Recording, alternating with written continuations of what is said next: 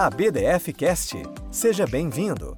Hoje você irá escutar o painel Intercâmbio de Informações no Direito Tributário Nacional e Internacional, mediado pela doutora Andréa Dueck Simantobi. Este conteúdo fez parte do 5 Congresso Internacional de Direito Tributário do Rio de Janeiro.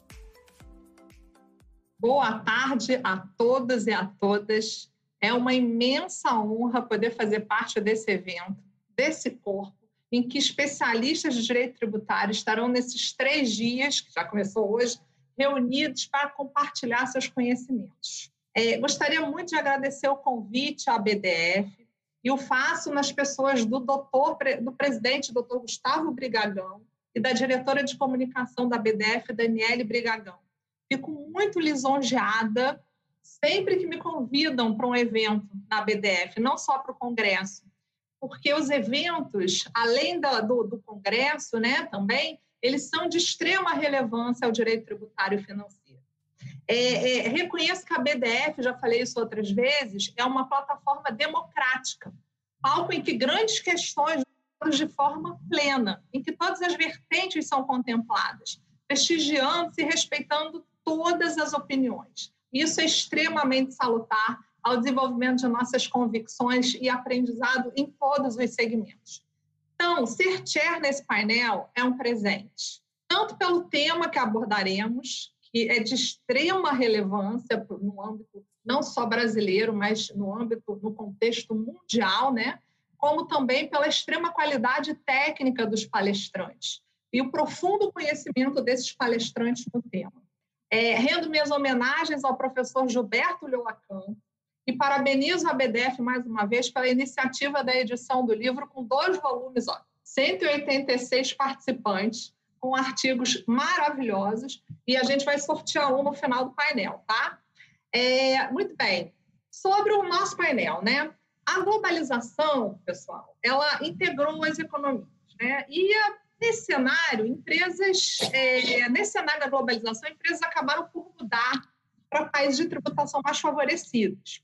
Com a mudança, alguns aspectos econômicos acabaram se acentuando, como o aumento do desemprego, por exemplo. É, os ordenamentos jurídicos existentes à época da globalização já não eram suficientes para garantir a integridade da base tributária. E aí?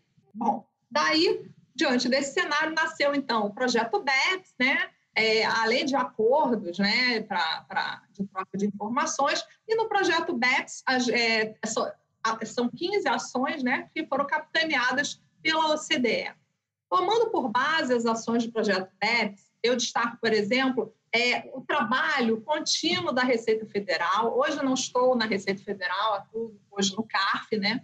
É, e fico muito feliz de poder falar da minha casa, que é a Receita, sou auditora, é, e, e, fico muito feliz de ter participado, na época em que estava na DRJ Rio de Janeiro, de algumas palestras sobre a repatriação, inclusive com o doutor Fabrício na BDF. Né? Estava lá acompanhando o secretário adjunto, então, à época, o doutor Paulo Ricardo. E, e o, o, tema foi colocado na mesa.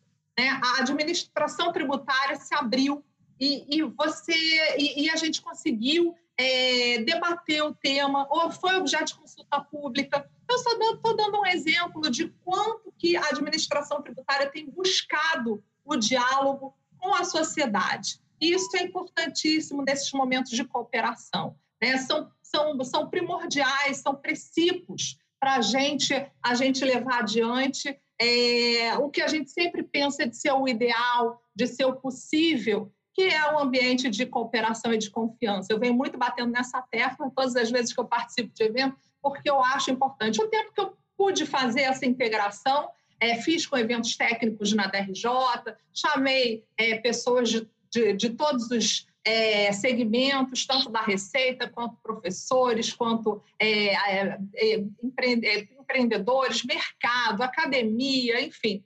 Fiz um, um festejo como a BDF faz, e eu acho isso fantástico. Mas não sou eu que vou falar sobre isso, né, gente? Não sou eu, são os nossos palestrantes, e aí eu vou apresentá-los já porque aí o, o à tarde, é, esse painel agora, ele é todo deles. Então, meu início aqui é, vou apresentar o doutor Fabrício Dantas, professor da FGV, sócio da Vinhas Redentes, advogado, é doutorando em Direito Financeiro pela USP, conselheiro da BDF, procurador do Estado, representante da Fazenda no Conselho de Contribuintes, ex-secretário executivo do Ministério da Fazenda, ex-procurador da Fazenda Nacional.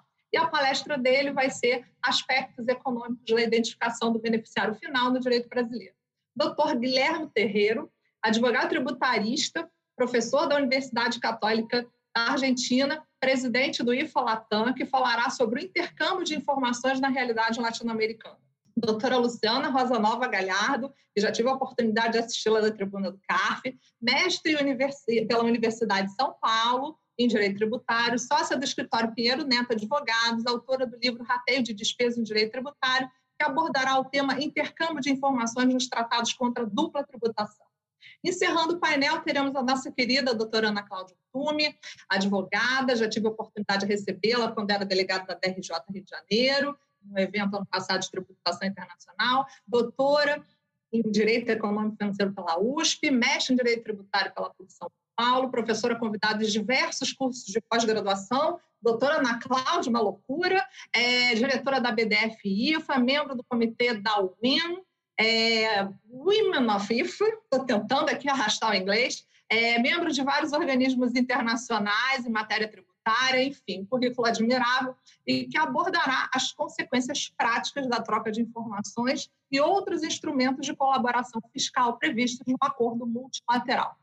Portanto, meus amigos, diante de tamanha profundidade, qualidade de palestrantes ímpar e com o nosso sorteio no final, vamos dar início aos nossos trabalhos. Muito obrigada, BDF, muito obrigada a todos. Vamos em frente. Por favor, vamos iniciar a nossa palestra com o doutor Fábio. Seja bem-vindo. Muito obrigado, Andréia. É, mais uma vez estamos aqui nesse congresso maravilhoso, que já se tornou um clássico, né? um congresso que reúne milhões de pessoas. É, é uma honra para mim fazer parte dele desde 2007. Agradeço muito aos meus queridos amigos, o Gustavo e a Dani Brigagão. É, realmente é sempre um prazer e um aprendizado muito grande trocar informações aqui nesse congresso. É, mas vamos direto ao tema, porque nós temos apenas 15 minutos para falar de um tema que é muito vasto e muito complicado. É um tema grande, um tema de repercussão internacional e um tema, digamos assim, neófito no direito brasileiro. Por quê? Porque a partir do regime de regularização cambial e tributário, RERCT, é, do qual eu participei ativamente. Eu e o professor Heleno Torres fomos, inclusive, na, na OCDE na época, elaboramos a lei de, pelo menos o primeiro esboço da lei de repatriação, e é, havia certamente uma, uma, uma resistência muito grande. O primeiro projeto era um projeto extremamente amplo do ponto de vista penal, e aí eu saúdo meus amigos da Receita, Paulo Ricardo, a CHID, a própria Receita, saúde aqui na figura da doutora Andréia, foram parceiros muito importantes e muito relevantes para essa legislação sair. É, foi uma parceria que, me, que eu levo para o resto da vida, foi um negócio muito legal. Como a própria doutora Andréia falou, houve diversos fóruns de debate, havia muitas dúvidas em relação à legislação, e a legislação trouxe algumas novidades. E algumas novidades é, que já existiam, já existem no mundo inteiro, algumas há décadas, outras há séculos, mas que no direito brasileiro, de fato, eram novidades, que nós estamos aprendendo agora a lidar, digamos assim, com esses institutos seculares. Né? Então, a lei de repatriação, ela, ela depois teve uma nova versão, mas a primeira versão, na versão original, ela gerou algumas controvérsias, saiu o Q&A, um Q&A que ficou muito famoso no mercado, principalmente na questão foto, filme, longa-metragem, curta-metragem, etc. e tal, todos os tipos de seriado, de, de formatos televisivos que vocês possam imaginar, foram usados como metáfora para esse Q&A, né? E dentro dele, eu acho que uma coisa que ficou muito, muito, muito evidente foi a identificação do beneficiário final de ativos financeiros, especialmente em figuras que não são usuais na legislação brasileira. Uh, e aí eu coloco duas em especial. Primeiro, a figura do trust, né? que é uma figura secular, uma figura que existe principalmente nos países da common law, né? Uh, uma figura em que uh, as pessoas é, elas têm uma liberdade muito grande de expor o patrimônio em vida para os seus beneficiários, né? e que para o direito brasileiro se tornou algo assim um, com dúvidas, né? A gente todos aqui lembramos da, da famosa é, decisão na ação penal 470, né? E depois que foi no crime do mensalão e depois em que houve a separação clássica entre o crime de os crimes tributários, os crimes de evasão de divisas, né? Aliás, um crime extremamente fora de moda, né? Era um crime da época da década de 80, em que havia em que a realidade macroeconômica era completamente diferente, né? E continuou criminalizado de forma errônea, mas enfim, continua criminalizado. Era um crime apenas é, para você proteger a saída ou entrada de recursos estrangeiros no Brasil, o que não faz o menor sentido. Tanto que agora nós estamos tentando atrair mais recursos, enfim, é, a saída de, e a, e, a, saída de recursos no mundo globalizado, como falou a doutora Andréia, é uma via sem volta. Né? Então, é, você criminalizar esse tipo de conduta não é, talvez, a melhor saída do ponto de vista de política é, fiscal criminal. É, mas, em relação ao trust, especificamente em relação ao offshore, surgiram algumas dúvidas na legislação do HERCT, né? É, lembrando que o trust e as offshore offshore menos, mas o trust ele começa a ser é, verificado pela legislação tributária brasileira nessa época, tá? E aí surgiram alguns problemas. É, devido à limitação do tempo, eu vou, eu vou, eu vou focar muito no trust, mas quem quiser, eu fico aberto aí para sugestões posso falar um pouquinho mais de offshore também. Bom, é, no, para e passo ao RER, surgiu a Instrução Normativa da Receita a 1634 de 16, que foi substituída pela 1863 de 18, em que houve a definição de beneficiário final. O que, que seria o beneficiário final? Né? É, seria uma pessoa, evidentemente, uma pessoa natural, que, em última instância, ela se beneficia diretamente daqueles ativos, controla ou influencia significativamente uma determinada entidade. Mas o que, que significa influenciar significativamente. E aí, isso gerou alguns desdobramentos. E desdobramentos né, ah, que decorreram do volume de recursos que foram gerados pela repatriação. E aí eu não digo do volume de recursos que foram efetivamente repatriados. Aí eu digo no quase meio trilhão de reais, tá? em que foram descobertos de brasileiros no exterior e passaram a legalidade. Tá? Então, a gente está falando aí de um programa que trouxe, teoricamente, para a legalidade quase meio trilhão, em termos de 10% do PIB nacional, para legalidade e que passaram, obviamente, a necessitar de uma regência própria, de uma regência é, tributária própria. Né? É, com isso, houve modificações significativas na legislação, por exemplo, da declaração de capitais estrangeiros no exterior, do Banco Central. Houve modificação significativa na legislação da Receita Federal em relação ao conceito de, dessa influência significativa, ou seja, dessa pessoa beneficiária, desse beneficiário final. E também houve uma modificação na legislação do órgão regulador da CVM, do órgão regulador do mercado. Né? Ou seja, foi uma confluência de fatores que trouxe uma série de estruturas de brasileiros lá fora. Né? Eu me lembro que, na época das discussões políticas, havia um medo muito grande de que esse programa fizesse justamente o contrário, que ele escondesse o recurso dos brasileiros e, na verdade, ele abriu completamente o recurso dos brasileiros. E aí eu faço um elogio à Receita Federal. Né? Esse programa, por exemplo, ele deu muito errado no México, porque não havia uma confiança nas instituições, dentre as quais, principalmente, a Receita de lá na época.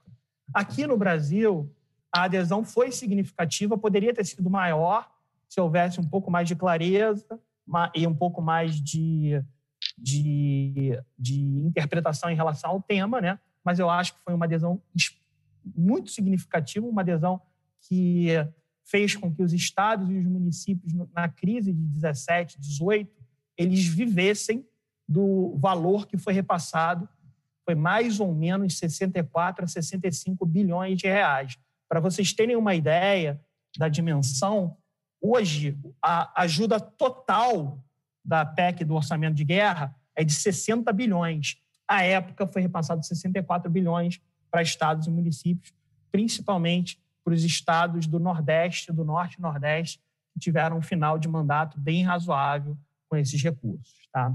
Mas voltando ao tema especificamente do beneficiário final, nós é, vamos ver que essa definição de influência significativa ela vai se repetir tanto na, na, na, na legislação do, é, da Receita Federal quanto na, legislação dos dois órgãos reguladores ou das duas entidades reguladoras em questão, tanto da CVM quanto do Bacen. Né? Ou seja, no Bacen, todo mundo sabe, como quem faz DCBE no final do ano, antigamente você pegava e declarava a última estrutura, a última offshore, e aí agora você tem que abrir tudo em relação a 25% do capital para baixo. Tá? É, e na CVM é a mesma coisa. Tá? Ou seja, a CVM ela diz o que, que é trust, ou veículo assemelhado, ela diz que é um ente despersonalizado, e aí um parênteses, justamente ao contrário do que foi feito, por exemplo, pelo Supremo Tribunal Federal, em que houve ministro que dizia que era uma pessoa jurídica, ou seja, é, demonstrando que ainda há um percurso muito longo de aprendizado desse instituto no Brasil, né? mas na legislação da FMM ela diz que é um ente despersonalizado, constituído por uh, por ativos né, sob titularidade fiduciária e reunidos de patrimônio de afetação. Eu acho que cortou aqui para mim o último, não sei se vocês estão vendo, mas o que é importante aí é que ele é segregado do patrimônio geral do titular. Então, na instrução da CVM, você tem algum tipo de definição de trust que é um pouco mais é, assemelhada da realidade. Né? O trust, bem rapidamente, eu sei que todos vocês conhecem, mas você tem um, um settler ou um instituidor, que passa os, o, o parte ou parcela desse benefício para uma, para uma estrutura.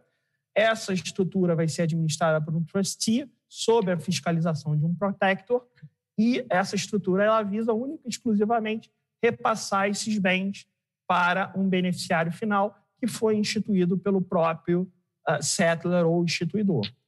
Uh, tem uma diferenciação bem interessante, que é na questão do trust em que há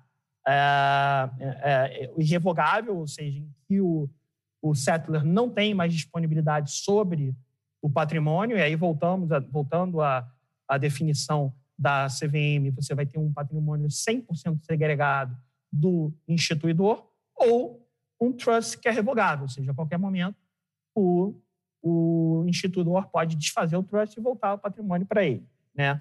Isso houve é, diversos é, repercussões do ponto de vista penal que vocês viram na imprensa ao longo dos, dos anos, principalmente 16, 17, 18, né? e algumas consequências tributárias extremamente relevantes na época da repatriação. Por exemplo, se você tem um trust que seja uh, revogável, havia uma dúvida grande se você declarava em nome do instituidor ou em nome do beneficiário. E aquele trust que o beneficiário não sabia que era beneficiário. Então, enfim, houve uma série de questões que foram levantadas nessa época e estão sendo enfrentadas até hoje. É, talvez uma das mais interessantes delas é em relação à incidência tributária. Né? Ou seja, uh, sendo o trust equiparável a uma doação, né? ou seja, é, é uma doação feita em vida através de um veículo uh, em que um settler pode, pode colocar diversos tipos de condicionantes. Por exemplo, quando meu filho terminar a faculdade, quando ele completar X anos, eu quero passar, eu quero que seja um colchão de dinheiro para que a minha família não passe dificuldades, então não pode ter, não pode ser, sair tudo de, de forma imediata, então vai ser é, para e passo, alguns é, vai, mensal, vai ter alguns rendimentos mensais. Então, enfim, você tem aí uma série de configurações possíveis. E dentro desse contexto, surge uma dúvida. Qual é a incidência tributária? Você tem uma incidência tributária do imposto de transmissão e doação, que hoje, em relação a bens do exterior, todos aí conhecem, está sendo discutida em recurso repetitivo através de um, um, recurso especial de São Paulo, em que houve já um voto do ministro Toffoli, um voto acompanhado do ministro Fachin, foi pedido vista pelo ministro Alexandre Moraes, uh, em que há assim uma, digamos assim, uma uma uma incidência mista, ou seja, dos 27 estados, nós temos hoje, nós temos hoje 22 estados com legislações em relação à tributação no exterior e uh, por conta disso e por também ter algumas decisões favoráveis aos estados, houve uma modulação de forma que o que foi cobrado não será mais cobrado, está é, valendo, e você vai ter uma inconstitucionalidade por falta de lei complementar do acórdão em diante. Isso, obviamente, era situações práticas tremendamente horríveis, né? mas, enfim, é, por enquanto é o que está sendo decidido hoje no Supremo. E aí, eis que em março surge uma consulta para a COSIT, uma consulta extremamente mal feita, evidentemente, perguntando para a Receita Federal qual era o tributo que era devido em caso de rendimento, não é em caso de extinção do trust. Eu tenho sete segundos, mas já vou terminar. Em caso de é, é, rendimentos e não de extinção do trust. Isso é bem importante de falar. Tá? Uh, em relação a isso, tá? Uh, a consulta, obviamente, foi prejudicada em relação ao tributo estadual, ou seja, ao ITCMD, mas em relação ao imposto de renda, ela considerou o trust como se fosse uma pessoa jurídica normal, ou seja, o imposto incidiria é, em carnelião de acordo com, a, enfim, de acordo com a alíquota aplicável, mas deveria ser pago mensalmente. É, enfim, e já caminhando para a conclusão, eu acho que são estruturas que surgiram com a lei de repatriação, né? estruturas que vieram à luz com a lei de repatriação, em que a definição do beneficiário final, em que a definição legal da própria estrutura devem ser é, melhor compreendidas pelo direito brasileiro para que a gente possa refletir é, um entendimento é, melhor em termos globais, ou seja, em termos de legislação global. É, eu agradeço muito o convite novamente na figura do, do Gustavo e da Dani. Agradeço demais aí as palavras da Andréia e fico aí ansioso para ouvir os nossos próximos colegas. Muito obrigado. Obrigada, Fabrício, foi ótimo, dentro super do tempo. Fico muito feliz quando isso acontece. É, agradeço também os elogios da Receita e já passei mais delongas a palavra ao doutor Guilherme Terreiro. Doutor Guilherme, por favor, você está com a palavra. Obrigado, André. Boa tarde a todos. Uh, para mim é uma honra, um prazer participar do 5 Congresso Internacional de Direito Tributário do Rio de Janeiro. Agradeço o convite ABDF, su presidente Gustavo Vigagao, para participar del libro homenaje del jurista Bloa Canto y de este panel. Aquí rodeado por los amigos y profesores Claudia, Fabricio, Luciana, que con la coordinación de Andrea, lo voy a torturar los próximos 15 minutos en español. Eh, voy a intentar hablar vagar para que usted me seguir sin mayores inconvenientes. Este primer cuadro eh, que ustedes tienen aquí lo que hace es, ah, sobre la base de países seleccionados de América Latina, eh, dar una referencia clara de las dos formas, los dos sistemas de intercambio de información que concurren actualmente. Los, las dos columnas de la izquierda son el, el intercambio de información bajo los tratados integrales de impuesto a la renta y los impuestos patrimoniales, en su artículo 26. Todos los países seleccionados de América Latina tienen esto.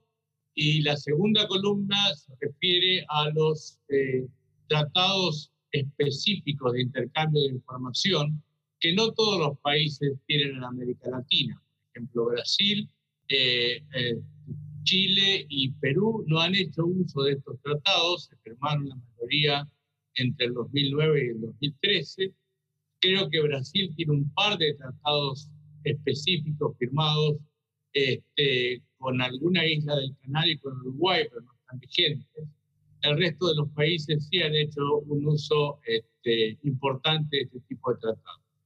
A partir de la segunda, de la siguiente columna, hacia la derecha, tenemos el, el convenio este, multilateral de asistencia mutua de la eh, OSD, que todos los países de América Latina han firmado, y bajo este convenio, eh, a través de eh, acuerdos multilaterales de autoridades competentes, se precipitan dos formas de intercambio de información automática. El llamado CRS, que está en la columna siguiente, que es el intercambio de información automática de la información financiera, y en la última columna el, el, CBR, CBCR, que es el intercambio de información automática en materia corporativa y de, precios de transferencia. En el medio, en la anteúltima columna, ustedes tienen este, lo que se refiere al intercambio de información automática con los países que son socios FATCA de Estados Unidos.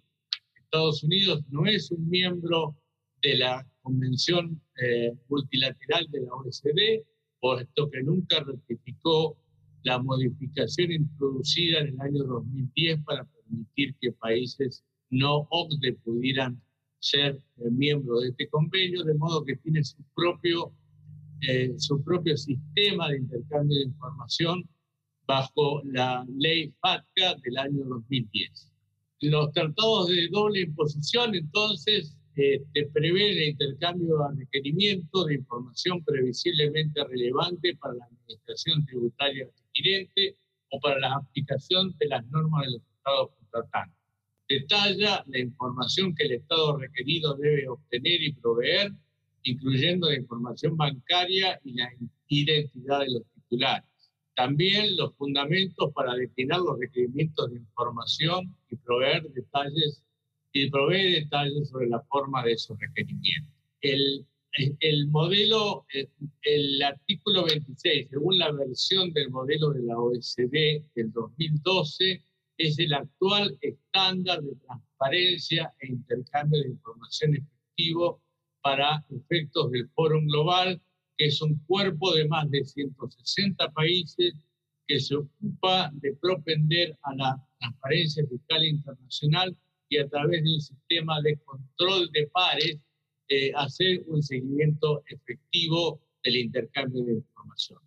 En la práctica de América Latina encontramos que algunos tratados de doble imposición todavía usan la terminología anterior al 2012. Por ejemplo, algunos tratados chilenos todavía se refieren a información eh, relevante o información necesaria que, eran, que fue la terminología utilizada antes del 2012.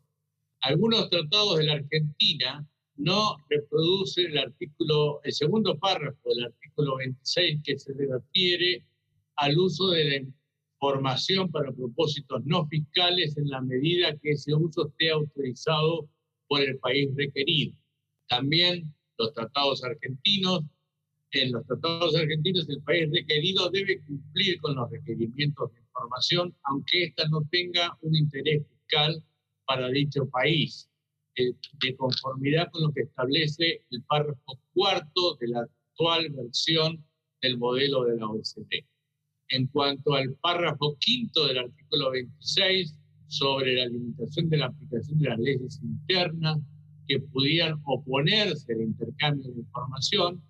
Algunos textos anteriores, algunos textos de tratados anteriores del 2005 en la red de tratados argentinos no lo prevén, pero eso no implica que en la práctica haya una aplicación dinámica de los tratados de doble imposición y que esta información de todas maneras se uh, intercambie a pesar de que las normas internas puedan oponerse a ese intercambio en forma similar en Chile, aunque no se prevea en los tratados particulares, norma del quinto párrafo del artículo 26, se ha seguido una interpretación este, amplia tendiente al intercambio de información a pesar de las limitaciones.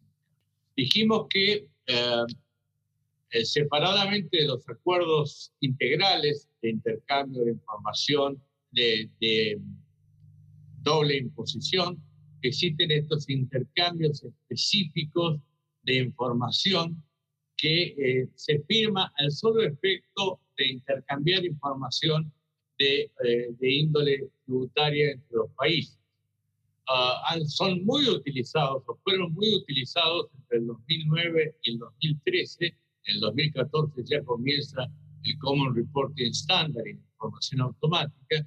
Fueron muy utilizados en esta época para, sobre todo para con países que son paraísos fiscales con los que no existía otro interés de tener un acuerdo de doble imposición amplio.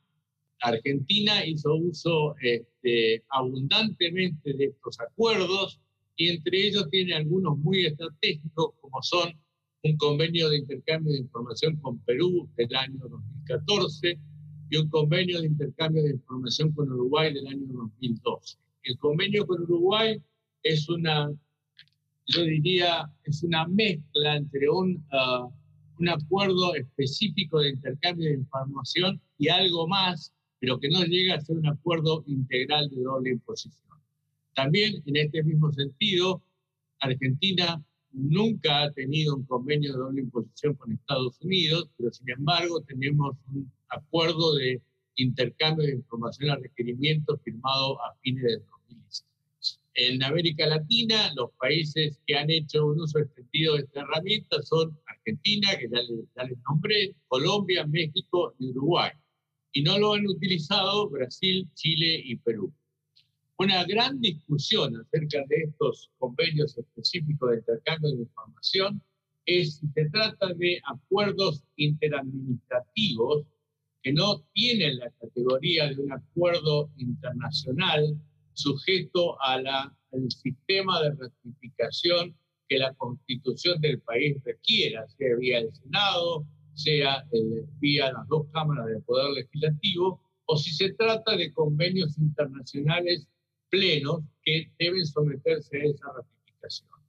En Argentina este es un tema que ah, se ha discutido muchísimo y que continúa abierto a tal punto que muchos de los convenios de intercambio de información firmados por la Argentina no fueron ratificados por el, por el Congreso de la Nación y otros, sin embargo, sí. Es decir, que según las circunstancias, el gobierno se ha ido amoldando a una o a otra posición. Vamos ahora a esta convención multilateral de, de, de la OSD sobre asistencia administrativa mutua en materia, materia fiscal. Y este, este acuerdo, que es un acuerdo programático, prevé el intercambio de información a requerimiento, el intercambio de información espontáneo, y además instruye a los países signatarios a acordar intercambio de información automático. Eh, a principios de este año, este convenio multilateral había sido suscrito por 136 países que lo han firmado, sea en su versión original del año 1988, les recuerdo solo para países miembros de la OECD, o la modificada del 2010, que, donde también se extendió a países no OECD. Todos los, los países de América Latina que hemos relevado en la primera filmina lo han firmado y uh, una, de vuelta, una, una peculiaridad en la Argentina, eh, no cabe duda que este es un convenio internacional de los sujetos a aprobación legislativa, en la Argentina, sin embargo, este convenio está, está eh, digamos, introducido o eh, domesticado e incluido en el ordenamiento jurídico argentino vía un decreto del Poder Ejecutivo. Jamás fue firmado, jamás fue ratificado por el Congreso de la Nación. Eh, bajo, esta, bajo, este, bajo el paraguas de este convenio programático, entonces tenemos dos acuerdos multilaterales de autoridades competentes que son muy importantes. Por un lado, el CRS, para el intercambio automático de información financiera de acuerdo con el Common Reporting Standard, y por otro lado, el CBC, el CBC, el CBC para el intercambio automático de CBC reports presentados por la entidad madre de las multinacionales en su jurisdicción. El Common Reporting Standard fue firmado ya este, por 109 países y se aplica sobre base bilateral. ¿Qué significa esto? Que una vez que este acuerdo eh, multilateral de autoridades competentes ha sido firmado por un determinado país para que entre efectivamente en funcionamiento entre dos países, esos dos países signatarios tienen que notificar, tienen que identificar mutuamente al otro para que se vuelva efectivo entre esas dos jurisdicciones. El objeto, como les adelanté, es el intercambio de información financiera sobre base anual y sobre personas reportables con respecto a cada cuenta reportable. Cada una de estas este, enunciaciones eh, eh, obviamente requiere una explicación que excede los 15 minutos de esta charla, pero nos vamos a quedar entonces con que son todos términos definidos bajo el Common Reporting Standard de qué es, de qué es una persona reportable, qué es una cuenta reportable, etc. La información debe incluir eh, detalles sobre el titular de la cuenta, el número de cuenta, la institución financiera donde la posee, el saldo de la cuenta y el monto de los intereses pagados en el año. En América Latina, y aquí uh, voy a enganchar un poco con lo que uh, mencionó en la, en la primera eh, charla Fabricio, indirectamente el Common Reporting Standard fue un detonante muy, muy importante que propendió a el éxito de los programas de, regularización de activos eh, extranjeros no declarados en países como la Argentina, que fue el segundo récord después, este, después de Singapur, en Brasil, en Chile, en Perú y en Colombia. El único país latinoamericano donde el, el CRS no tuvo este efecto eh, tan importante fue en México, pero fue por razones propias del diseño del sistema mexicano que requería en todos los casos una, este, una em, repatriación de los capitales eh, em, por tres años a México y eso no resultó atractivo para los declarantes. El country by country reporting entonces se refiere a la información eh, eh, corporativa de las grandes multinacionales y uh, funciona de la misma manera que el, el CRS. Es decir, eh, una vez que los países han firmado este acuerdo, funciona sobre base bilateral. En América Latina funciona entre Brasil, Argentina y Uruguay. Uh, Finalmente, dos palabras sobre el FATCA. Eh, el FATCA es una ley americana del año 2010. Primeramente, se quiso utilizar esta ley para intercambiar información y ah, para este, obligar a las instituciones financieras extranjeras a proveer información sobre parte de los residentes americanos con cuentas en el exterior, pero como había una cierta uh, digamos, este, un cierto exceso jurisdiccional de esta materia, prontamente eh, Estados Unidos viró hacia una forma convencional de FATCA y hay dos formas convencionales, el, el, Liga, Liga 1 y el Liga 2. El Liga 1 es el único que provee el intercambio de información recíproco, puesto que eh, las dos partes del convenio, Estados Unidos y el país o contratantes están obligados a intercambiar su información sobre sus propios residentes. Todos los acuerdos firmados en, en, América Latina son IGA 1, excepto el de Chile, que es IGA 2, que está firmado pero no está, no está efectivo. Y en América Latina, los únicos países que no, han, no tienen acuerdos FATCA son, reitero, Argentina y Uruguay. O, obrigado, muchas gracias por todo. Obrigada, doutor Guilherme. Parabéns pela palestra, muito elucidativa. Vou passar, sem mais delongas, a palavra à doutora Luciana, por conta do nosso tempo. Por favor, doutora Luciana, senhora está com a palavra. Em primeiro lugar, boa tarde a todas e a todos. Muito obrigado mais uma vez pelo honroso convite. Agradeço, em nome da doutora Andréia, pela BDF. Para mim é uma oportunidade estar próximo de amigos e, acima de tudo, profissionais tão brilhantes. Né? Eu confesso que hoje nós estamos aqui no novo formato virtual, eu tenho uma pequena queda pelo Rio de Janeiro, então faço votos que ano que vem a gente possa estar todos juntos mais uma vez, eh, curtindo aquela cidade maravilhosa. Mas em prol da saúde da segurança, vamos hoje estrear aqui a, a plataforma virtual, que sem dúvida tem sido uma parceira é, nesse período aí de pandemia. Bom, o nosso tema de hoje é um tema relevante, é indiscutível. Nós vamos falar um pouquinho, bem específico, sobre o intercâmbio de informações que nós temos dentro dos nossos acordos para evitar dupla tributação no Brasil. Nós estamos vivendo um ano é, atípico, é, e na medida que esse ano é atípico, é, ficou cada vez mais relevante a questão da busca pela arrecadação. Né? Então, o fisco precisou e vai precisar cada vez mais de receitas para fazer frente às suas despesas, ainda mais num período pós-pandemia, que nós sabemos que as contas públicas estão assim numa situação bastante complexa.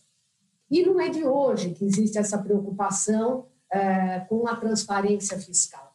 Na verdade, essa transparência fiscal ela é a base para que a gente evite é, que é, efetivamente situações de evasão fiscal ou de planejamentos abusivos possam escapar, digamos assim, das garras ou da base de arrecadação das autoridades fiscais. Né?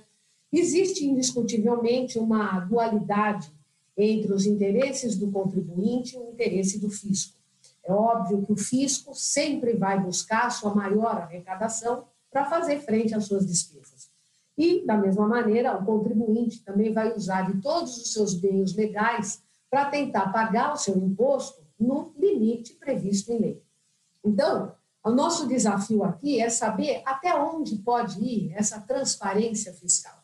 É indiscutível que a transparência fiscal ela tem que ser perseguida, que afinal ela é baseada nessa, de conceitos modernos e atuais de você aumentar a base tributável, mas ela acaba por passar em conceitos também muito próximos de princípios constitucionais e tributários do contribuinte. Então, por exemplo, quais são as garantias que nós vamos ter respeitadas se pura e simplesmente a gente abrir a transparência fiscal uh, dos contribuintes? Será que a legislação interna tem que ser respeitada? Será que o sigilo das informações bancárias devem ser, de fato, abertos e dado esse conhecimento às autoridades fiscais? Será que, de alguma maneira, essas decisões podem ser retroativas ou elas só podem começar a partir do momento que essas é, medidas forem adotadas para o futuro? Será que o contribuinte tem que ser previamente notificado quando começa a haver troca de informações relevantes? Então, o desafio da economia tributária e da política fiscal é conciliar, indiscutivelmente, a transparência fiscal, que é uma meta e um pilar a ser atingido, mas sempre preservando a nossa segurança jurídica, porque nós temos uma série de princípios e é, conceitos, digamos, constitucionais que nós, de fato, precisamos preservar. Né? Ao longo dos anos, nós tivemos a oportunidade de identificar, e a OCDE, uma série de práticas nocivas, é, sejam países com tributações irrisórias ou nulas, sejam regimes que não eram transparentes, efetivamente países que não trocavam nenhuma espécie de informações, ou regimes que eram, vamos supor, cercados e protegidos de acesso das respectivas fiscalizações. E foram feitos inúmeros fóruns de transparência para se tentar elevar o nosso padrão internacional de moralidade de transparência fiscal. É, provavelmente isso vai ser discutido também, mas nós, além dos acordos internacionais, que nós vamos entrar daqui a pouco, uma série de acordos foram celebrados sempre para tentar dar transparência a essas operações. Então, nós tivemos os Tax Information Exchange Agreements, nós tivemos o FATCA, que já foi aqui mencionado, já tivemos o IGA, que foram aqueles Intergovernment eh, Agreements, ou seja, toda uma busca para, de alguma maneira, trocar informações e reduzir a evasão tributária. E, como bem salientou a doutora Andréa no começo, tudo isso vem dentro de um plano da OCDE, do plano dos BEPS, onde o fisco e as administrações perceberam que estava havendo uma, uma corrosão da base tributável e afastou, a partir daí, a criar aqueles 15 famosos planos de ação, buscando efetivamente reduzir a base tributável. Obviamente, nós estamos lidando com questões de coerência internacional, nós temos que buscar assegurar transparência nas relações é, entre os contribuintes, aumentar a segurança, na medida em que eu vou dar acesso a informações que são importantes, tenho que gerar ao contribuinte previsibilidade e saber que eu estou saindo agora de acordos que são mais é, bilaterais para acordos multilaterais. Então, o que, que nós temos hoje em relação à troca de informações? O Brasil ele tem é, celebrado inúmeros acordos, praticamente são 34 acordos para evitar dupla tributação, em todos os nossos acordos internacionais existe uma cláusula, que é a cláusula 26, que trata da troca de informações. É muito importante que se diga que o nosso modelo, que é o modelo da OCDE, ele ainda merece ser atualizado. Só para vocês terem uma ideia, a maior parte dos nossos acordos foi celebrada antes de 1995. E o modelo da cláusula 26 de troca de informações é um modelo muito enxuto, que ainda não está, digamos assim, atualizado aos padrões do standard de transparência fiscal da OCDE. Nós temos recentemente é, tratados com algumas cláusulas melhores, mas na sua essência o Brasil ainda precisa atualizar o seu modelo de troca de informações de acordo. O, a troca de informações que existe hoje é, na convenção, ela, a, a doutrina é muito clara nesse sentido. Em primeiro lugar, ela é obrigatória, ou seja, ela é algo que foi efetivamente acordado pelas partes contratantes. Então, não é uma coisa facultativa. Segundo, a troca de informações ela tem que ser supletiva. Significa que foram feitas buscas internas de acordo com a legislação internacional, não foi possível se atingir ah, aquele objetivo, então ela é um, algo que se sobrepõe, supletiva, a, a, a, que eu posso usar a meu favor essa informação internacional. Tem que ser sempre provocada, na medida em que depende de uma requisição oficial de um Estado contratante em favor de outro Estado contratante.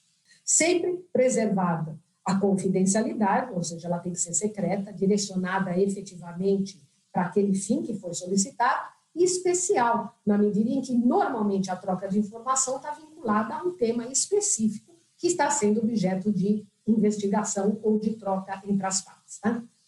Então, o que, na verdade, nós temos é que, como eu disse, nós hoje temos 34 acordos internacionais, mas as nossas redações estão desatualizadas. Então, por exemplo, nos nossos tratados, nós não temos é, uma permissão legal para quebra de sigilo bancário ou de acesso a instituições financeiras. O padrão da OCDE já tem previsões expressas nesse sentido.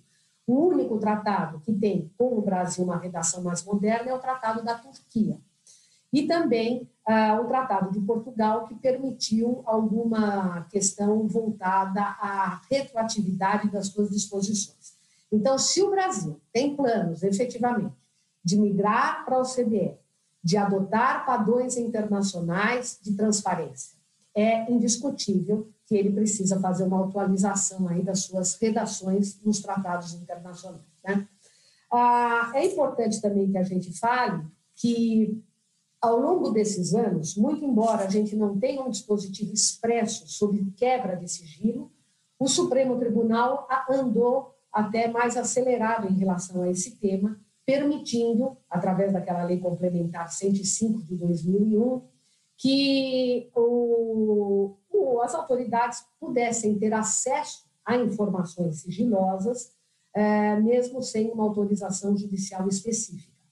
É, então, isso, claro, é um avanço do ponto de vista de transparência internacional, mas seria melhor que isso estivesse efetivamente disciplinado nos nossos acordos.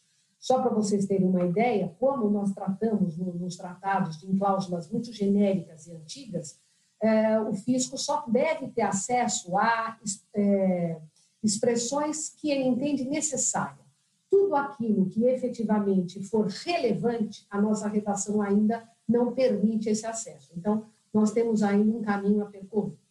A grande, então, portanto, questão é até que ponto a gente deve ou não respeitar as garantias constitucionais e, pura e simplesmente, abrir essa transparência fiscal aos uh, entes que buscam uma maior arrecadação. Eu acho que é muito claro uh, no, nos dias de hoje que o Brasil pretende uh, entrar no clube da OCDE e para que haja essa cooperação internacional, a nossa legislação de fato vai precisar subir a padrões de, de transparência ainda maiores. Né? No começo, os tratados internacionais sempre tiveram um papel muito importante, porque não só eles têm a função de eliminar a dupla tributação, mas eles também têm uma facilidade de eh, aumentar o comércio internacional entre as eh, pessoas, ali eh, parte, né, residente de cada um dos países, aumentar o fluxo de recursos, garantir segurança, não só garantir segurança, mas também garantir cláusulas de não discriminação, e por isso que a troca de informações é relevante. Talvez no passado ah, essas trocas ficaram muito limitadas, mas hoje, quando você vê o Brasil avançando em legislações, como a legislação de preços de transferência, onde cada vez mais a troca de informações pode ser um diferencial em relação à, à dupla tributação que a legislação possa vir a causar. Ou, por exemplo, tributação de lucros no exterior, é, a gente começa a ver a importância que as trocas passam a ter no mundo moderno. É, eu não posso deixar de falar que nós estamos aqui num cenário acadêmico, é, acadêmico no sentido de que, para efeitos de uma legislação é, internacional moderna, a transparência internacional, obviamente, ela tem que existir. Acho que é indiscutível mas nós vamos ter que lidar no dia a dia com os contribuintes, é, sabendo até que ponto que essas informações abertas possam eventualmente ser usadas é, de uma forma é, não muito justa em relação ao contribuinte. Ou seja, a meta é, obviamente, a busca de abertura fiscal. Por outro lado, eu tenho que ter segurança que é, o fisco saiba usar dessas informações nos limites legais, respeitando garantias constitucionais e, acima de tudo, é, se preocupando ah, com o contraditório do contribuinte na busca e coleta dessas informações. Nós temos vivido um período de grande agressividade do fisco. Doutora Andréia sabe como nós somos combativos em tribunais administrativos e judiciais, e o embate é muito saudável e necessário, mas sempre uh, temos que ter, digamos, os pés no chão, na medida em que essa abertura de transparência fiscal a padrões internacionais, ela deve ser sempre feita com muita parcimônia pelos fiscos locais. Então, a matéria, na verdade, ela se resume a isso, ou seja, Brasil é um país que tem em seus acordos internacionais previsões de trocas de informações, elas devem ser atualizadas para que o Brasil tenha um poder é, muito maior de transparência e de moralidade, para que ele consiga, com isso, evitar situações de evasão de planejamento fiscal, mas não podemos nos iludir que, embora esse tema seja acadêmico, ainda há muito também o que ser feito para garantir aos contribuintes suas é, prerrogativas constitucionais e legais, de acordo com a legislação. Basicamente, acho que seria isso e fico à disposição mais tarde para mais perguntas sobre o tema. Muito obrigada. Obrigada, doutora Luciana. Muito boa a sua palestra, muito, muito elucidativa também. É, inclusive, tocou num ponto que me é muito caro, que é o da segurança jurídica. Eu acredito que ela seja uma via de mão dupla, mas vamos passar para a próxima palestra, que ainda temos algum debate, acredito, ao final. Vamos passar para a doutora Ana Cláudia. Seja muito bem-vinda. Doutora Ana Cláudia, senhora está com a palavra. Obrigada, obrigada, André. É um prazer estar aqui nesse painel com vocês, realmente. E um prazer ainda maior de ter participado do comitê organizador do Congresso e ver essa realização, né, se, se, se tornando essa realização aqui do Congresso. Então, muito feliz mesmo.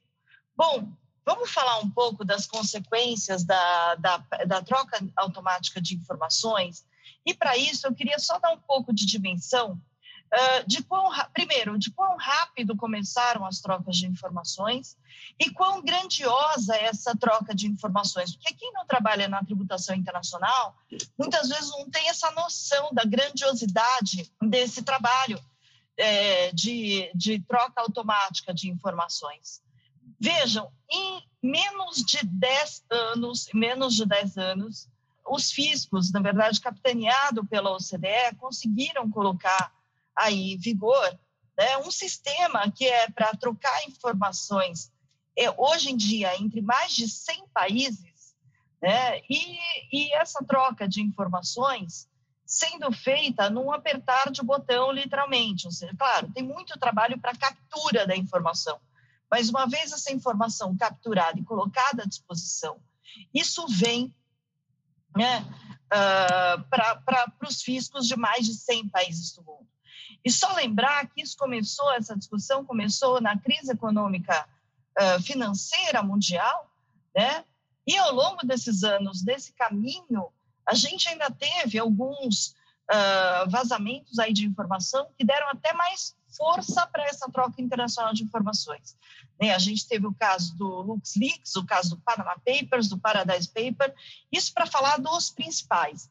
E, além disso, durante esses anos, também os países se submeteram a, a peer reviews, ou seja, a revisão de pares, em que medida que as suas legislações permitiam evasões aí de informação. Né? Então, ou seja, é, hoje a gente está numa situação né, em que a gente tem mais de 100 países envolvidos. Isso, lá em 2009, né, começou com ah, o G20, como um pedido do G20 de ter uma forma de combate à evasão fiscal. É que, então, com o comunicado do G20 no encontro do G20 de 2009, e falando justamente que o foco do Fórum Global de Transparência Fiscal seria justamente uma, um trabalho colaborativo contra a evasão fiscal. Se a gente vai na abertura do, da, do Fórum de Transparência Fiscal no próprio site, eles já dão aí a grandeza, 161 membros participando aí no que eles chamam de equal footing, ou seja, com voz e voto, né, com direito a voz e voto. E 19 observadores internacionais. Então, só para a gente ter uma ideia, né, são nem dá para ver quais, quantas bandeirinhas, as bandeirinhas que tem aqui, mas é difícil lembrar de quais países estão fora do Global Forum. Né? A gente tem 161 países dentro, é difícil saber, a gente conseguir lembrar quais estão fora. E aí a gente vê também a relevância dos chamados observadores internacionais, né? como o Centro Interamericano de Administrações Tributárias, Fundo Monetário Internacional, entre outras entidades. Mas nada como uma imagem para falar mais do que 100 mil palavras, né? com a foto dos 10 anos da comemoração do Global Forum de Transparência Fiscal. E então esse mar de gente são representantes de governos que participam aí do, do Global Forum. É, e aqui a gente precisa ter muito orgulho da posição brasileira no Global Forum, isso acho que é, é bom que se destaque, né? Porque o Brasil já há muitos anos participa do grupo de estratégia, né, do Steering Group, participou aí dos peer reviews, teve uma posição ativa no desenvolvimento da forma da troca automática de informações, do CRS, e a gente tem a doutora Zaida, que ontem estava com a Andrea no seminário da, do CARF, né, Andrea? É, que hoje é secretária do Global Forum de Transparência Fiscal, então algo que tem que nos deixar bastante orgulhosos aí da posição do Brasil. E nessa troca automática de informações, é importante a gente lembrar que nessa troca automática de informações, a gente não tem só informação financeira, a gente está falando da troca de relatórios de declaração país a país, country by country report. São poucos os países que fazem a declaração país a país no Brasil. Mas o Brasil recebe muita informação das multinacionais que aqui operam. Aí sim, bastante relevante, é, bastante relevantes. Trocas aí de informações automáticas também quanto a benefícios fiscais, os chamados rulings. E tudo isso sob o guarda-chuva do acordo que o Guilherme, que o Guilherme mencionou, que era justamente a Convenção Multilateral de Assistência Mútua em Matéria Tributária. mas somado a isso o FATCA nos Estados Unidos. Lembrando que o FATCA não foi uma criação americana, o FATCA veio na esteira das discussões de 2009 do G20 e os americanos não quiseram esperar pelos outros países e já em 2010 lançaram a legislação achando que entraria em vigor em dois anos e acabou demorando cinco anos. Foi só em 2015 que entrou em vigor. E aí, hoje, a gente tem, então, 106 países trocando informações automaticamente em 2020. A gente tem uma lista de outros países que vão entrar 2021, 2022, tem até 2024 países que vão entrar. Então, notem que hoje eu tenho um sistema de transparência fiscal no sentido de transparência da informação do contribuinte perante o fisco. E no site também do, da, do, da, no, no, portal de transparência uh, fiscal, né, a gente tem a lista dos países que o Brasil troca informações. E aí se troca informações com base é, só no multilateral ou no multilateral e algum acordo para evitar dupla tributação, como comentado pela doutora Luciana, né, ou acordo de troca de informações. Então, é bem interessante explorar aí os dados que eu tenho, que há disponível né, no, no, no, site relativo aí à troca internacional de informações. E dentro também da análise que se faz de cada país, é, é aqueles dados que o Guilherme trouxe inicialmente, né, do compliant, é interessante que no próprio site uh, do, do, do, BEPS a gente tem aí quais são os, uh, as notas do Brasil em relação aos diversos temas aí uh, desenvolvidos não só na troca automática, como também no BEPS. E aí a gente vê que na maior parte dos itens, o Brasil é, ele está aí ou totalmente compliant ou largely compliant, o que mostra que o Brasil, sim, tem atuado muito fortemente na questão da tributação internacional e tem crescido a importância. É, é, interessante ver que nos planos de fiscalização de 2018 e 2019, a gente teve a menção da troca automática de informações, e justamente destacando essa importância da assistência mútua em matéria tributária, ressaltando que até 2016 a gente tinha essa troca com pouco mais de 30 países, e a partir da entrada em vigor é, do acordo, da, do acordo multilateral, dessa troca automática, a gente passou a ter aí uh, troca automática de informações com mais de 100 países. Né? Então, é bastante, é realmente bastante coisa. Em 2018, a gente vê que ainda uh, teve o, o, o, lançamento de patrimônio no exterior, lançamento médio de 2 milhões e meio de reais. Se a gente considerar isso como uma atuação corporativa, pode não ser tão significativo. Mas se considerar isso como sendo autuações para pessoas físicas, sim, é de fato bastante bastante relevante. E no plano de fiscalização de 2019, né, também veio a informação aí justamente de uh, um trabalho dos auditores fiscais uh, para fazer a análise, a seleção e análise de informações recebidas de mais de 80 países, especialmente uma análise de pessoa física, né, considerando aí a declaração o que já foi declarado e o que não foi declarado. Então, ou seja, e ressaltando justamente o que o doutor Fabrício falou, dos 150 bilhões de reais em ativos que foram regularizados, mas são tantos outros que muito provavelmente não foram ah, regularizados, e aí a importância de se ter acesso à informação. No plano de fiscalização de 2020, não teve nenhuma menção específica a questão da, da, da troca automática de informações. Uh, eu queria lembrar que também como consequência né, desse acordo para troca de eh, para esse acordo multilateral, a gente tem não apenas a questão da troca automática e a troca sob demanda. A troca de sob demanda a gente já tem né, no artigo 26 das convenções, como muito bem explicado pela doutora Luciana.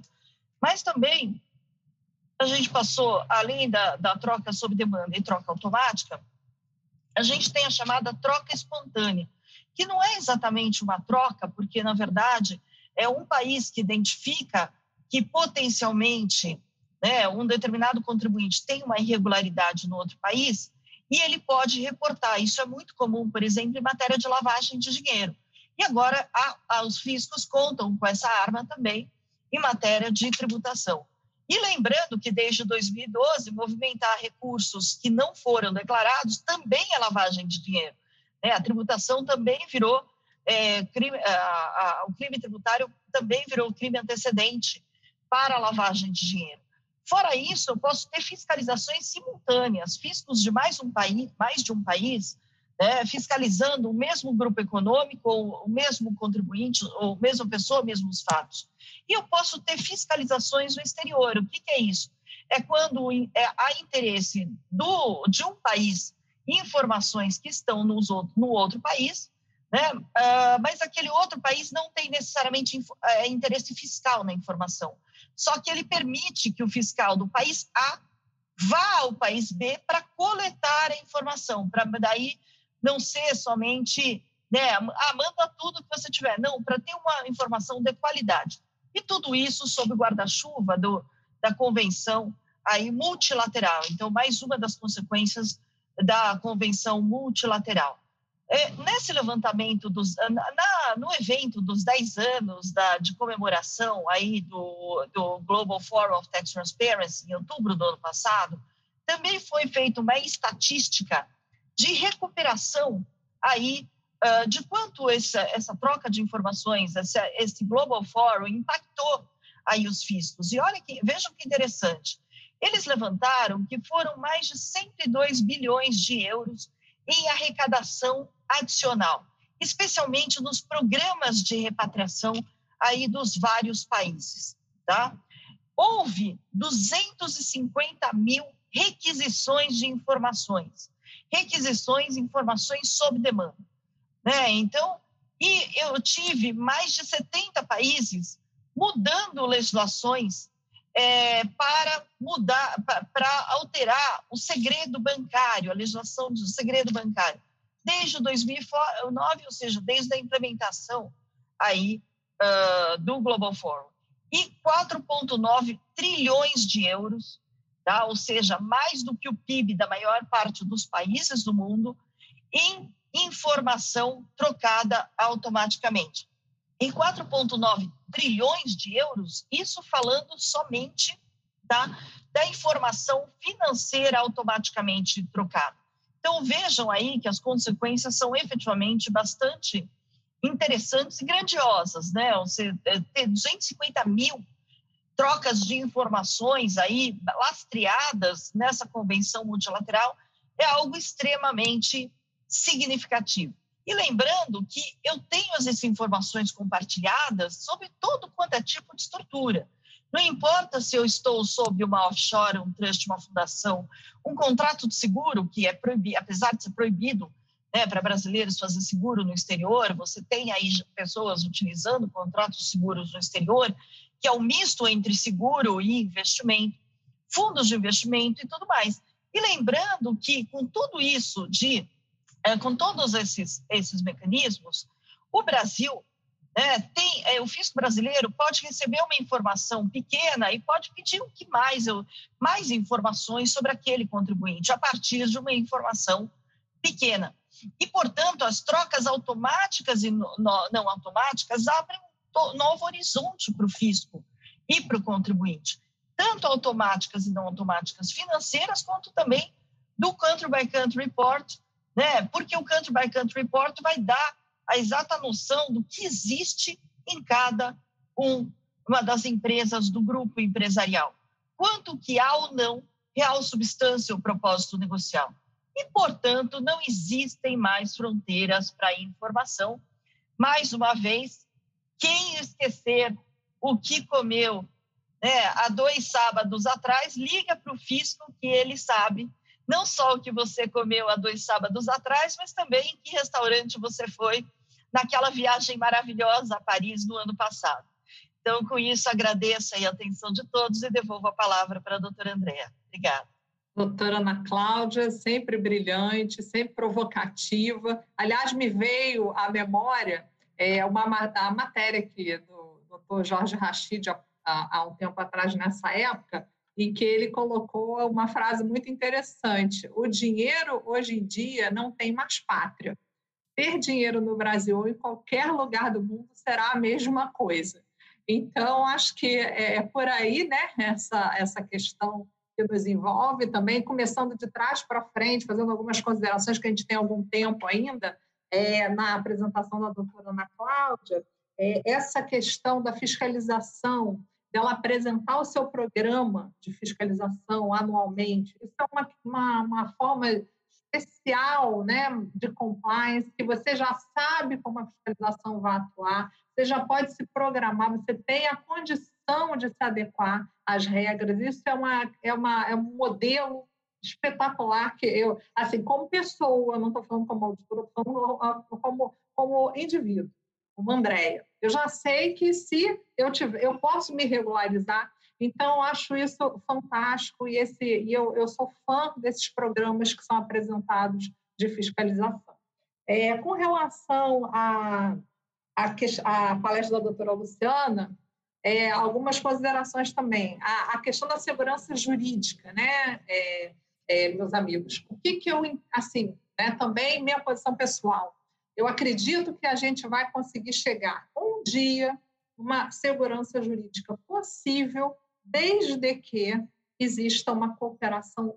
Eu acho que a gente é, tem que falar um pouco mais de forma menos é, combativa, como disse a doutora Luciana, né? A gente tem que reduzir as lides tributárias. Apesar de eu trabalhar no CARF, eu, eu, eu, eu acredito muito nisso, acredito que o diálogo, a cooperação, é, é, a, a, a consciência de ambas as partes devem compor aí essa construção de um desenho para que essa segurança almejada ela se concretize.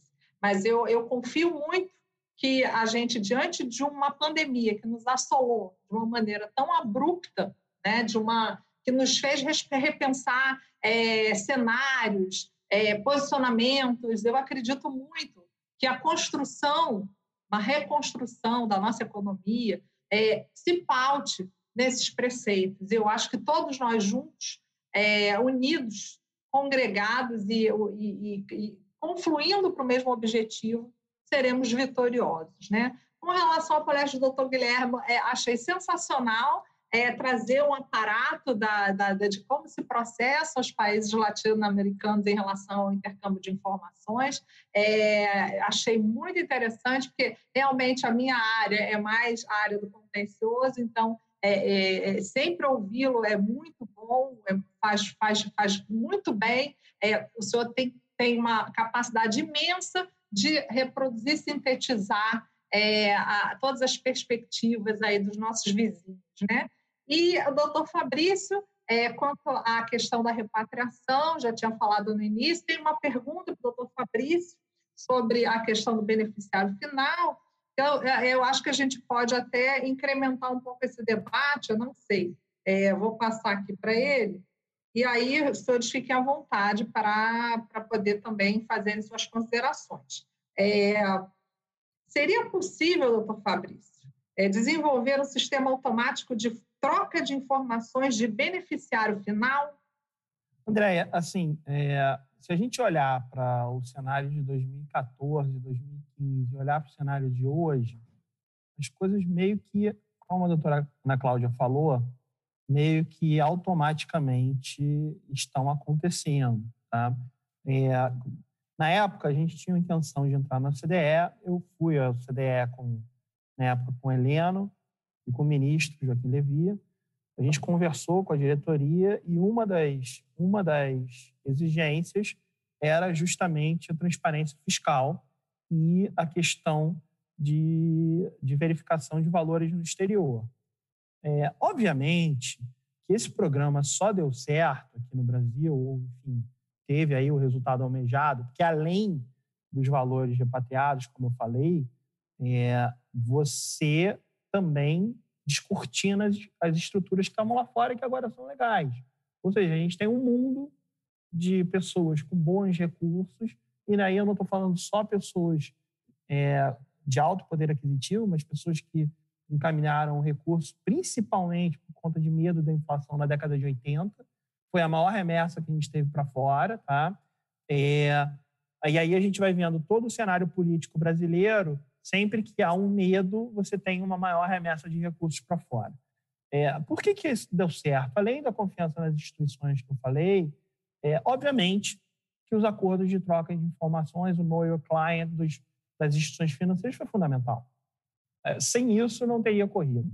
Então, assim, é, se a gente olhar o que a gente evoluiu em cinco anos, em termos de, de sair de uma estaca zero, em termos de você ter, é, e aí eu falo em tese, evidentemente, um determinado político que tem uma estrutura de um trust, que consome vinho, e hoje está tá, tá sendo, mas era revogável, né? Aí a gente tem uma, uma discussão no, no Congresso se é ele que tomava vinho ou se era o trust que tomava vinho. Então, assim, em relação a isso, que está preso até hoje. Então, em relação a isso, é, principalmente em valores de corrupção, em valores desviados, eu acho que a gente evoluiu bastante. Tem muito a evoluir, mas a gente evoluiu bastante. Agora, para que isso ocorra, é importante que o Brasil entenda algumas situações, né?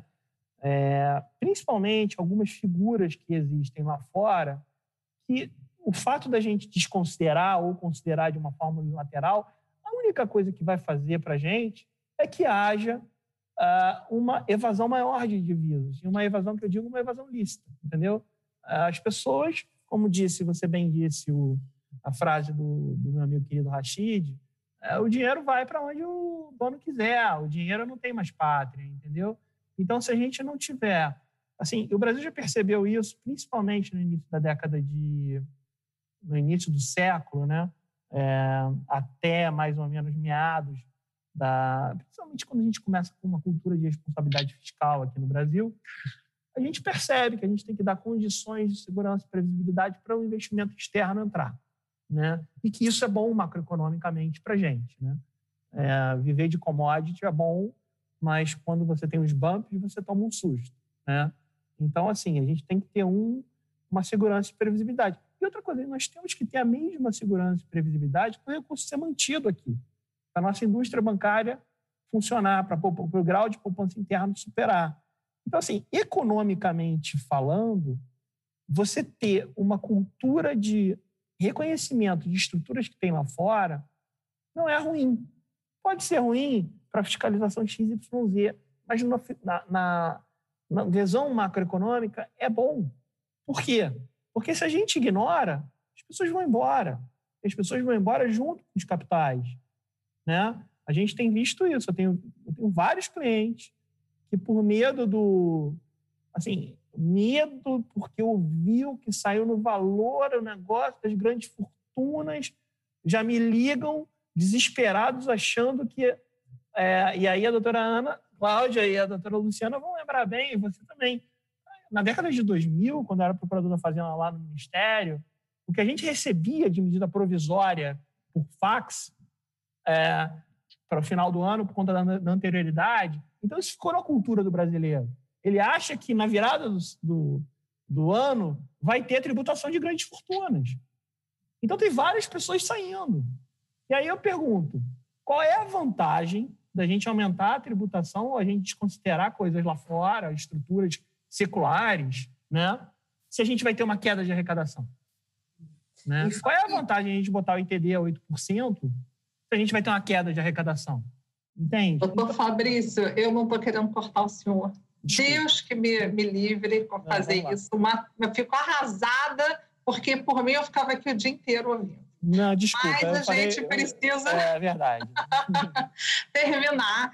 E eu, com essa função de, de, de, de estar aqui nessa mediação, precisei. É, vamos, vamos passar adiante. Eu vou pedir para fazer as considerações finais. Temos aqui o sorteado do livro, já vou dizer logo, Carolina Pólvora Bica. Foi sorteada no livro, dois volumes, em homenagem a Gilberto Leoa Campos, aqui. Peço só para o senhor fazer suas considerações finais. Um minutinho, vou passar para os convidados, os demais palestrantes. Bom, eu, eu gostaria novamente de agradecer a oportunidade de estar nesse painel, principalmente a oportunidade de ouvir o professor Guilhermo, a doutora Luciana, a doutora Ana Cláudia, que é uma amiga de muitos anos, uma, uma apoiadora também na minha época do, do ministério, uma pessoa para quem, eu, eu nutro uma, um carinho muito grande. É, doutora Andréia, destacada aí, nossa conselheira destacada no CARF, foi um prazer estar aqui com vocês, um prazer fazer parte desse congresso. Certamente eu irei, como ouvinte, assistir todos os dias, como todos os anos eu faço. E é muito bom para o Brasil e para o Rio de Janeiro, em particular, ser sede, ainda que virtual, de uma homenagem ao professor Gilberto Lioacano, uma pessoa por quem eu tive um, um relacionamento curto, mas um relacionamento muito profícuo, uma pessoa de quem eu tenho uma admiração e um carinho muito grande. Mais uma vez agradeço a todos aqui pela presença e principalmente ter aprendido um pouco mais desses três, desses quatro grandes especialistas aqui que estão junto comigo. Obrigada, doutor Fabrício. Doutor Guilherme, por favor, suas considerações finais. Muchas gracias a todos. Obrigado. Eh, muy orgulloso de compartir el panel con tan grandes amigos. Uh, obviamente no podemos tomar una caipirinha en tío esta vez, pero que sea pronto, muy pronto. Es parte, es parte del atractivo de estas cosas. Les mando un gran abrazo, un afectuoso abrazo a todos, un, un gran cariño. Ok. Doutora Luciana, por favor, suas considerações. Obrigada, André. É sempre um grande prazer. Você está de parabéns, porque administrar um, um painel não é fácil. Você é muito articulada, muito simpática, e isso deu dinamismo aí ao painel. Então, muito obrigada. Agradeço muito o convite e a oportunidade. A gente que começou, não, não posso falar a idade, mas posso falar que já trabalho há 30 anos na área de imposto de renda e então, eu que comecei fazendo imposto de renda à mão, hoje você vê o nível de informação da Receita Federal, o software, você praticamente a, a declaração se preenche sozinha. Nós tivemos uma evolução tecnológica considerável. Então, realmente, as técnicas de planejamento e de, e de cerco, digamos assim, ao contribuinte chegaram à, à sua excelência, isso é indiscutível. O que a gente sempre espera é que não se esqueçam das nossas garantias e nossos direitos fundamentais, porque o fisco sempre tem um timing a seu favor. O contribuinte tem que acertar no dia 1 e o fisco tem cinco anos para ir atrás daquele contribuinte e resolver uh, questionar aquela estrutura. Então, realmente, um dia o que nós precisamos é uma legislação mais clara e mais didática, sempre na esperança que o contribuinte quer acertar. Acho que essa é a mensagem. Tá bom? Muito obrigada a vocês, Ana Cláudia, querida Guilherme, e meus sentimentos pelo nosso querido Diego Maradona, né? Hoje foi uma perda de tanto. Eu não falei, eu não falei, eu sabia, mas eu não queria afetar o doutor Guilherme na palestra dele. É, doutora Ana Cláudia, suas considerações finais, por favor. Obrigada, Andréa. Realmente um grande prazer estar aqui nesse painel com, com, amigos tão queridos. E a Luciana, a Luciana começou a trabalhar na área tributária há 30 anos, mas só ressaltando que ela tinha oito anos de idade, tal como eu. Eu comecei a trabalhar há 28 anos, então também, quando eu comecei, eu tinha oito anos de idade, certo? na área tributária. E acho que o ponto, ponto fundamental aqui da troca de informações é que a gente precisa ponderar aí a garantia dos direitos individuais, mas também a gente tem que, nós tributaristas, uma coisa que nós devemos aí apoiar não só o fisco, mas movimentar mais a sociedade, é que, infelizmente, no nosso país, é, a sonegação fiscal é aceitável, socialmente aceitável.